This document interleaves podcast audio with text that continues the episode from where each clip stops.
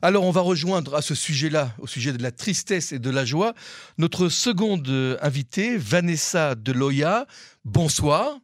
Bonsoir. Vanessa, euh, je voudrais vous présenter auprès de nos auditeurs auditrices de Cannes en français. Vous êtes psychanalyste et la raison pour laquelle nous avons demandé d'intervenir sur nos ondes, c'est pour une question euh, très importante euh, qui taraude les citoyens israéliens et votre serviteur au micro, moi-même. C'est euh, cette euh, coutume qui existe depuis la création d'État d'Israël et qui veut que nous passions d'un des jours euh, les plus tristes de l'année, si ce n'est pas le plus triste de l'année, le journée de Yom HaZikaron, la journée du souvenir du soldat, à, au jour, directement en quelques minutes, au jour le plus joyeux de l'année qui est la journée de l'indépendance. Est-ce que vous pouvez nous expliquer s'il est possible, à moins d'être schizophrène évidemment, s'il est possible de passer d'un état de tristesse à celui d'état de joie ou comment fait-on pour passer à deux états, deux états, deux humeurs qui sont tellement différentes?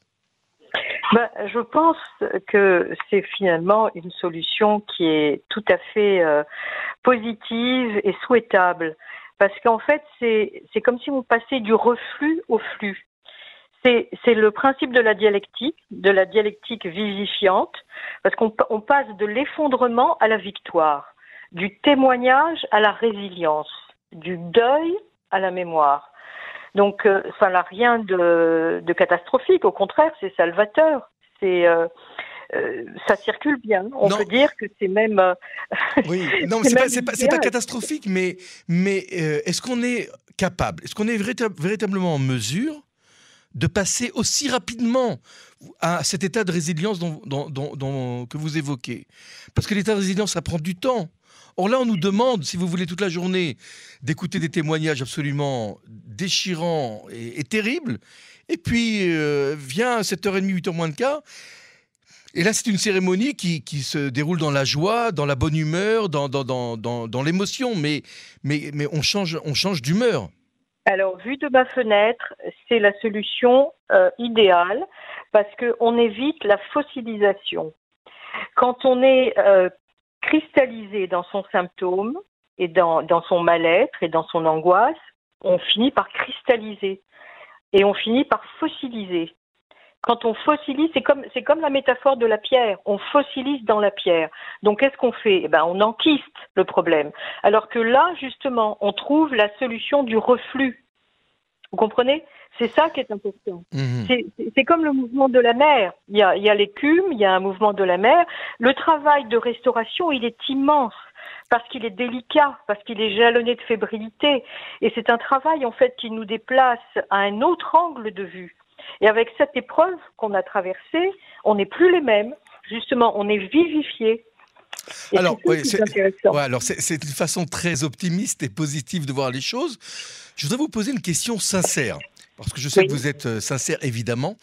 Euh, est-ce que vous pensez réellement que des familles qui sont endeuillées, touchées par la perte euh, d'un de leurs proches et qui assistent à cette journée-là, au déroulement des cérémonies dans les cimetières militaires, sont en mesure capables de passer à un jour de joie de façon aussi brutale? Alors, ils ne sont pas capables, mais ils sont détournés. C'est exactement la diversion idéale qu'on puisse leur adresser.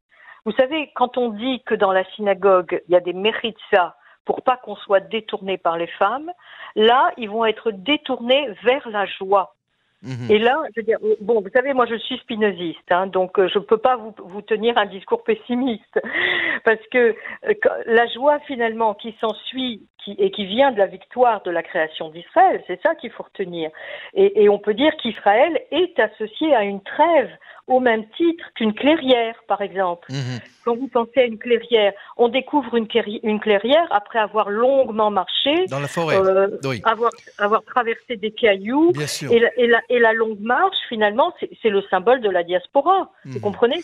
Donc, en fait, en fait vous, êtes en train, vous êtes en train de dire que ces familles endeuillées euh, reçoivent leur force ou leur énergie du fait que le sacrifice n'a pas été en vain, mais qu'il a contribué en fait à créer l'État d'Israël et à vivre dans un sentiment relatif de paix et de sécurité. Absolument, hmm. absolument. La création d'Israël est un vrai soulagement pour tous ceux qui ont connu les abris avec leur angoisse, l'angoisse qui était, qui était aiguë. Et, on peut dire aussi que la création d'Israël est comme une lumière qui enveloppe, qui réchauffe hmm. et en même temps qui apaise. Israël est porteuse de guérison, hmm. comme un retour à la vie. C'est une reconstruction, et ça, euh, je veux dire, n'importe quel immigré vous le dira, mhm. parce que il y, a quelque chose qui, est, insufflé. Et, la joie qui découle euh, et, qui, vient euh, de, ce fait, elle vient parce qu'elle est le salut non pas individuel, mais un salut collectif. et ça, c'est très important. Mhm. Yom Ha'atzmaut, c'est une chagiga. C'est une fête, la, la fête. Ben on essaie de parler français ici euh, dans, sur, sur, nos ondes, donc c'est une, une, fête, une C'est une célébration. Yom Ha'atzmaut, c'est mhm. une célébration. Et la joie d'Israël est constituée d'un supplément d'âme. Et ça, ça c'est pas négligeable c'est le supplément d'âme qui fait qu'on arrive à tenir debout, malgré, malgré le choc et l'arbitraire mhm, des mhm. attentats euh, terroristes. Bien sûr.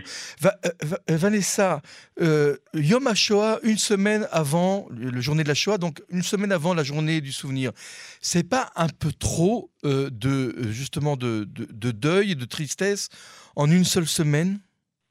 Non, je, je, je pense que c'est comme un pansement.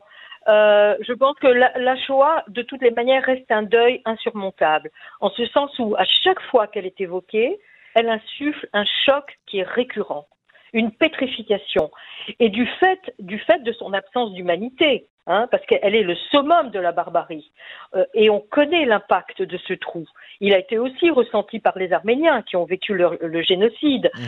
Euh, et, là, et j'aimerais beaucoup citer euh, une, une, femme qui est psychiatre et qui est psychanalyste, qui s'appelle Claudine Weig, qui a, qui a rédigé une thèse qui est devenue un livre. Et le titre de ce livre s'appelle Je ne lui ai pas dit au revoir. Mhm. A été édité chez Gallimard en 79 et elle a interrogé 17 enfants de déportés et un des témoins a dit, si j'avais pu oublier totalement le passé, peut-être j'aurais pu vivre comme les autres, être heureux et de ce, fait ne plus penser à ce que je, n'ai plus. Parce qu'il a, a précisé qu'il n'avait pas de photos de ses parents, qu'il n'avait aucune lettre, qu'il n'avait pas de tombe où se recueillir, et le seul document qu'il avait de ses parents, c'était disparu Auschwitz 1943. Donc c'est comme ça que s'est exprimé un des 17 euh, interviewés. Et, euh, tous les 17 sont, étaient des orphelins mhm. de parents morts dans les camps. Et à ce jour, si on les interroge, ils auront l'impression de vivre par accident. Cette expression je vis par accident, elle n'est pas banale. Mhm. Il y a même eu Bruno Bethléem, qui a, préfacé d'ailleurs le livre de, de, cette Claudine Weig, et qui, et qui en fait a constaté combien pour ces enfants, le deuil s'était avéré impossible. Oui. Parce que longtemps après leur témoignage, ces mêmes 17 personnes continueront à formuler la même plainte. Je ne lui ai pas dit au revoir. Bien sûr. Et en fait, qu'est-ce qu'il faut retenir de ça? C'est qu'en fait, il faut apprendre à être, à exister, au nom des autres, au nom des absents. Mmh. Et la survivance, en fait, c'est un sentiment très fort qui n'est pas facile à endosser. Donc vous êtes en train de dire en fait que Yom HaShoah, le jour de la Shoah, est très importante justement parce qu'elle nous, elle nous permet d'exister, de continuer, de, euh, de progresser, d'aller en avant malgré, malgré le deuil euh, indescriptible. Absolument, parce que tour à tour, c'est, je veux dire, les, les, les orphelins peuvent vaciller entre la parole et le silence, des sacrifiés qui mmh. sont omniprésents. Et les sacrifiés, ça peut être justement les victimes d'attentats, ça peut être aussi nos, grands-parents. Mhm. Et le grand tourment des survivants réside dans le reproche à soi-même. Parce qu'ils se disent quoi? Je n'ai pas assez aimé l'être perdu. Je ne lui ai pas assez démontré ou exprimé mon amour. Et en fait, c'est ça, cette singularité mémorielle de Mhm. elle est notre héritage à notre insu.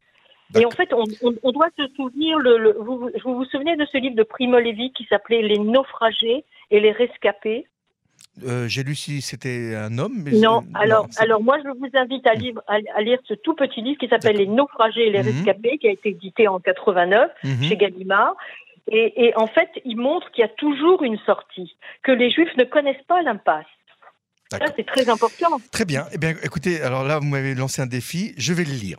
Euh, Vanessa, je voudrais aussi vous poser une question qui est d'ordre de, la psychanalyse aussi, euh, mais cette fois-ci euh, collective. Ça fait trois mois que le pays est déchiré entre deux camps bien distincts, ceux qui sont pour ou contre la réforme, ceux qui sont pro ou anti-Bibi.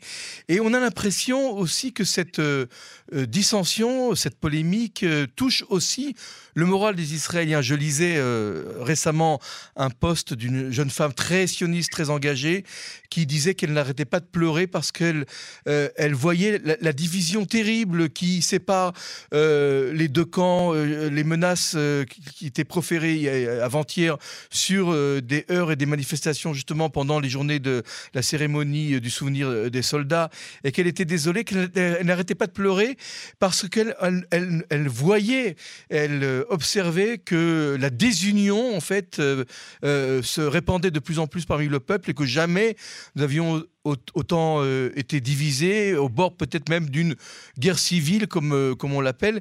Est-ce que vous, vous, comme observatrice de la société aussi israélienne, et vous êtes psychanalyste, est-ce que vous pensez que ce qui se passe depuis trois mois touche en fait au moral des Israéliens?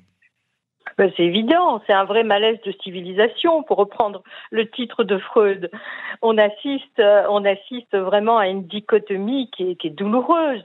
Parce que je veux dire, on, oublie, on oublie que on est dans un pays qui, qui a démarré, si vous voulez, avec ses pionniers euh, sur une base de fédération. On n'est plus du tout dans le être ensemble. Moi, moi, je pense qu'il y a un autisme symbolique de la part des dirigeants. Oui, euh, quand vous dites être ensemble, on a, le, pays n'a jamais été euh, formé que d'une seule tribu. Il y a beaucoup de tribus, euh, je dirais, en Israël différentes qui ne se sont jamais côtoyées ni mélangées. Donc être ensemble, c'est aussi un, genre de mythe parce que on sait qu'il y a le centre et la périphérie, on sait qu'il y a Ashkenaz et Sfarad, on sait qu'il y a arabes et musulmans et juifs, on sait qu'il y a russophones et, et, pas russophones. Mais, mais là, on, a l'impression d'être témoin d'une crise existentielle qui, en fait, met le moral israélien au plus bas. Non, c'est pas une crise existentielle. Je crois qu'on a toujours été soudés par une utopie, et je pense que l'utopie s'en est allée. Et c'est là où il faut s'affoler. C'est-à-dire, qu'est-ce que vous appelez utopie et pourquoi elle est partie? Ben, je veux dire, demander aux pionniers qui sont qui ont qui ont constitué, je veux dire, le pays au départ et qui sont venus avec l'idée du kolkhoz. Oui, mais, c'est fini ça. ça ils, sont morts. Ils sont morts. Ils, sont, ils ont disparu ces pionniers. C'était, ils dataient de la première, seconde, troisième. non, ils n'ont pas disparu. Ils sont, ils sont, ils sont. On les a, on les a dans notre inconscient. On les porte en nous. On essaye de perpétuer leur idéal. Et là, je veux dire, euh, on est, on est en train de s'en, de s'en éloigner. Et, et, quand je parle d'autisme euh, symbolique, je pense que les, les, ceux qui gouvernent doivent mieux entendre, parce que la foule, la foule, si vous voulez, le phénomène de foule et ce qui se passe dans la rue depuis 15 semaines, euh, c'est quand même révélateur. Et on doit entendre le message de la foule. On ne peut pas être sourd. Quand je parle d'autisme euh, symbolique, c'est de ça dont je parle. On doit prendre la température de la foule et, même avec diplomatie, peut-être lui mentir un peu en lui disant on va faire au mieux. On a entendu vos plaintes, on a entendu vos frustrations, on a entendu le fait qu'il y a, des ratages et on va faire au mieux. Et ça, ils le disent pas. Ils le disent pas justement parce qu'ils sont euh, embués, si vous voulez, dans leur arrogance. Donc euh, c'est de ça dont il faut sortir et il faut revenir à ce qui a constitué le pays.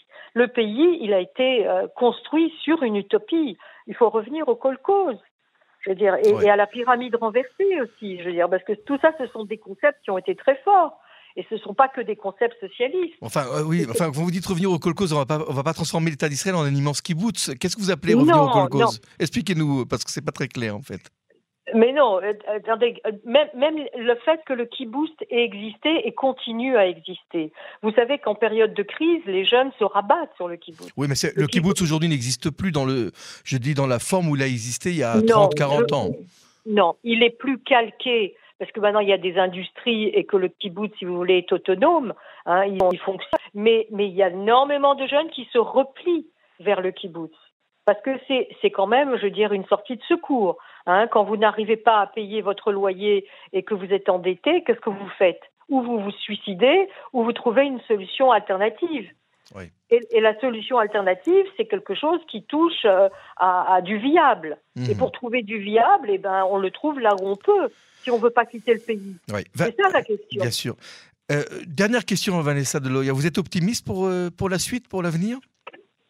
Ben, écoutez, je suis, je suis optimiste. Euh, je pense qu'on a un président merveilleux. Euh, qui, euh, qui jongle et qui fait du ping-pong euh, tous les jours. Vous parlez d'Yitzhak Herzog, il faut le nommer. Absolument, oui. absolument. -hmm. et, et, je pense qu'il il finira certainement par, par obtenir peut-être quelque chose de, de, de viable pour, pour tout le monde. Mais J'espère qu'on ne va pas arriver encore à une autre élection. Il faut qu'elle soit plus lointaine que proche. Voilà. D'accord. Eh bien, écoutez, sur ces paroles euh, optimistes, euh, je tiens à vous remercier infiniment de cette euh, brillante analyse, de cette psychanalyse du peuple, de la situation, des événements. Et vous nous avez donné quelques éléments qui vont nous aider de passer justement de la tristesse à la joie, de la destruction à la reconstruction, par la résilience. Encore une fois, Vanessa Deloya, merci beaucoup et, j'espère bientôt vous retrouver sur nos ondes de Cannes en français et Sameach aussi. Bonne fête. Merci, à bientôt. Au revoir.